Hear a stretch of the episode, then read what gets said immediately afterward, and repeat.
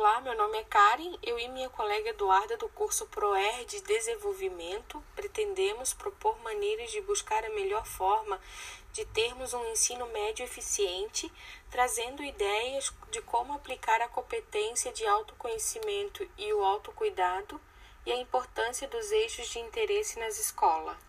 Bom, será que você consegue se lembrar das coisas que mais gostava de fazer quando era criança? Daquilo que mais lhe interessava? Já que já reparou que durante seu tempo na escola você apreciava mais alguns domínios do que conhecimento do que outros? Pessoas que desde a infância apre apresentam gosto por números tendem a buscar uma profissão que, de alguma forma, tenha como domínio em sua área exata. O mesmo habitualmente acontece com quem aprecia escrever redação, histórias, contos ou poesias. Possivelmente buscará uma ocupação que tenha a linguagem como a sua área principal. A escola se inclina a valorizar algum conhecimento mais do que outros e exigir que todos deem conta dos diversos conteúdos abordados pelo professor. Desde cedo, aprendemos que temos que saber tudo o que é nos ensinado em sala de aula, e assim, mesmo durante muitos e muitos anos de formação, seja na educação básica ou no ensino superior por meio de, dos eixos de interesse, todas as áreas do conhecimento pudessem ser trabalhadas de modo que a aprendizagem se tornasse algo mais prazeroso, uma vez em que os domínios dos mais diversos saberes estão totalmente interconectados. Os eixos de interesse identificado podem ser a ponte para o aprendizado e o desenvolvimento de cada um. Focar nos eixos de interesse pode ser o caminho para novas descobertas e possibilidades para que toda a turma, em razão da produção de informações construídas a partir do conhecimento em comum em pequenos grupos, de amizade, de desenvolvimento, do prazer, das conexões sociais estabelecidas. Por que não valorizamos mais aquilo de que cada um é bom? Por que exigimos padrões de super-humanos dos estudantes? Porque o que é mais difícil costuma ser mais valorizado pela escola e pela sociedade. Por que não ensinar tudo a todos, mas potencializar e dar mais valor aos eixos de interesse de cada um?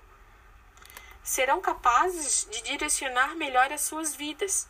Eles se relacionam melhor com as outras pessoas e se interessam pelo que fazem. De maneira, acabam até por encontrarem a melhor forma para o seu sustento a descoberta dos eixos de interesse eleva os estudantes a outros patamares.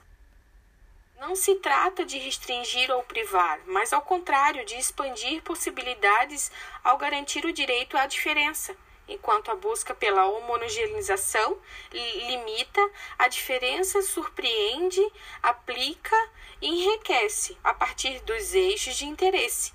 Todos os domínios de conhecimento são trabalhados mas de modo muito mais espontâneo, prazeroso e significativo.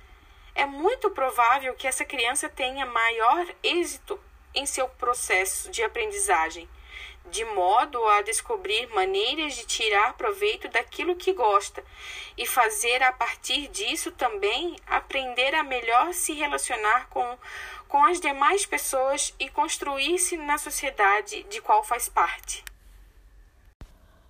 Colocando isso em prática e usando a competência que escolhemos, autoconhecimento e autocuidado, escolhemos o itinerário Ciência da Natureza e suas tecnologias e juntamos uma das habilidades que mais achamos interessante para colocar em prática essa competência, que se trata de conhecer-se, apreciar-se e cuidar de sua saúde física e emocional compreendendo-se na diversidade humana e reconhecendo suas emoções e as dos outros, com autocrítica e capacidade para lidar com elas.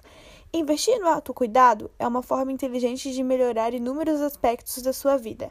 Aumenta a autoconfiança e, ao cuidar de si mesmo, você também se conhece melhor e aprende a confiar mais na sua capacidade.